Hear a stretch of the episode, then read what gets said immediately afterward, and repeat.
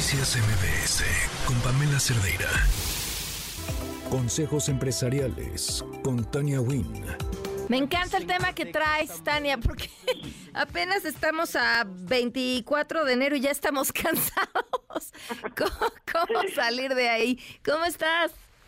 Ay, muy bien, muy feliz también de hablar de este tema que yo creo que muchos tenemos muy cercano y hemos escuchado mucho de él y pues bueno, hay que hablarlo para saber si nada más tenemos domingo de bajón y no queremos ir a trabajar o si ya estamos llegando al punto del famosísimo burnout. ¿Qué es el burnout?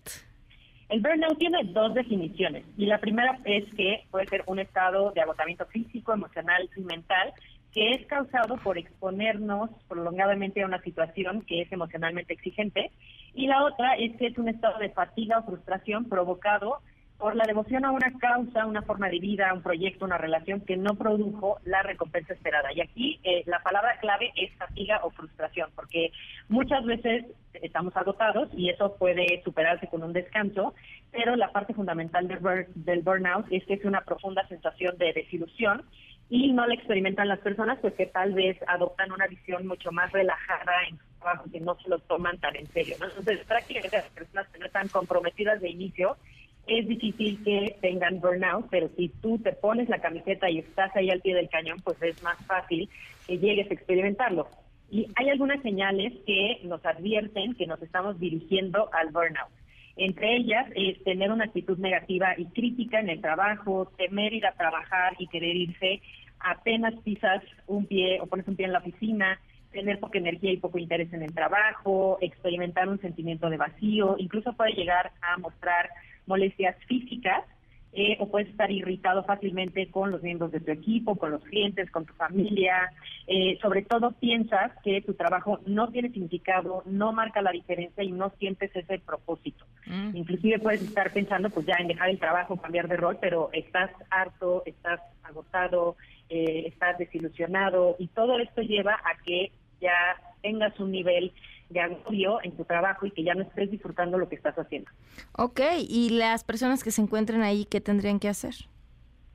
Eh, hay varias cosas que podemos hacer y lo podemos desmenuzar un poquito más eh, a la siguiente plática, hablando de si ya estás ahí, ¿qué haces? Hoy podemos ver cómo evitamos llegar ahí y cómo prevenimos, porque creo que es el primer paso para no encontrarnos en esa situación. La primera sería que puedas tener un trabajo con propósito, ¿no? Si, si sientes que tu trabajo y tu carrera tiene un propósito mucho más profundo, más allá de ganar un sueldo, es eh, muy importante que lo, que lo sientas así, pues para que tu vida esté direccionada a algo y no nada más vayas eh, cheque tras cheque.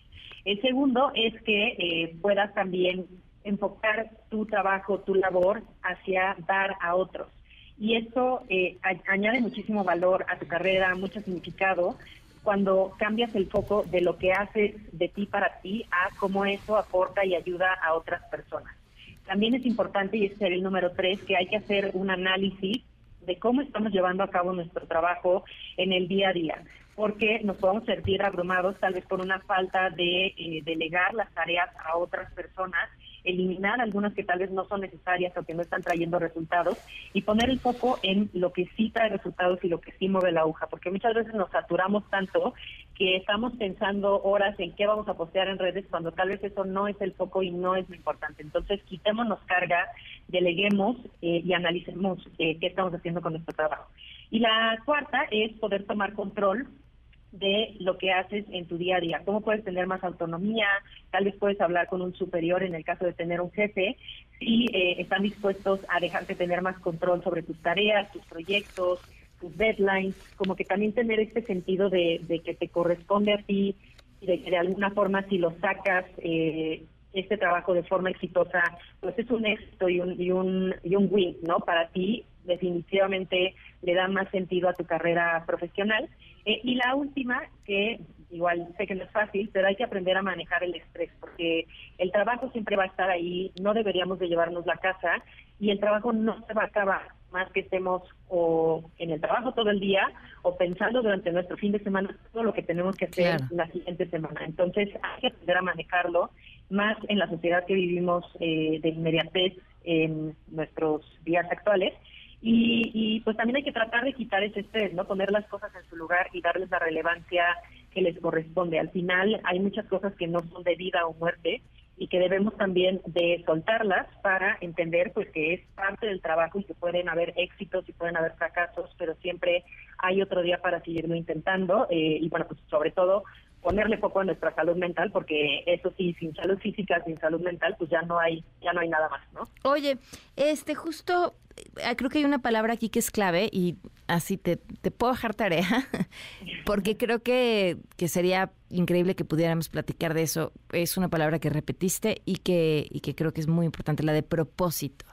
¿Cómo, cómo saber cuál es tu propósito en el ámbito laboral, independientemente de donde te encuentres? Porque, porque, porque de ahí parte todo. ¿Qué es eso a lo que le dedicas la mayor parte de tu tiempo y, para qué? Para encontrar eh, otra forma de volverlo a mirar. Totalmente, hablemoslo. Si quieren, nos lo llevamos de tarea, lo hablamos para la siguiente. Pero claro, es una tercera parte casi de tu vida lo que pasa en el trabajo. Y pues si no está alineado a lo que quieres como persona y a lo que aspiras, y es algo que te motiva, pues definitivamente puedes caer en, en depresión, en estrés y eventualmente en burnout. Claro, pues Tania, un fuerte abrazo y que se metan a Women Index. Claro que sí, síganos y creen su perfil en Women Index, todas las mujeres profesionales que nos escuchan y también todos los hombres, está abierto a que busquen talento en womenindex.w y latina n y pues siempre feliz de venir contigo, Pam. Un abrazo, buenas tardes. Abrazo. Noticias MBS con Pamela Cerdeira.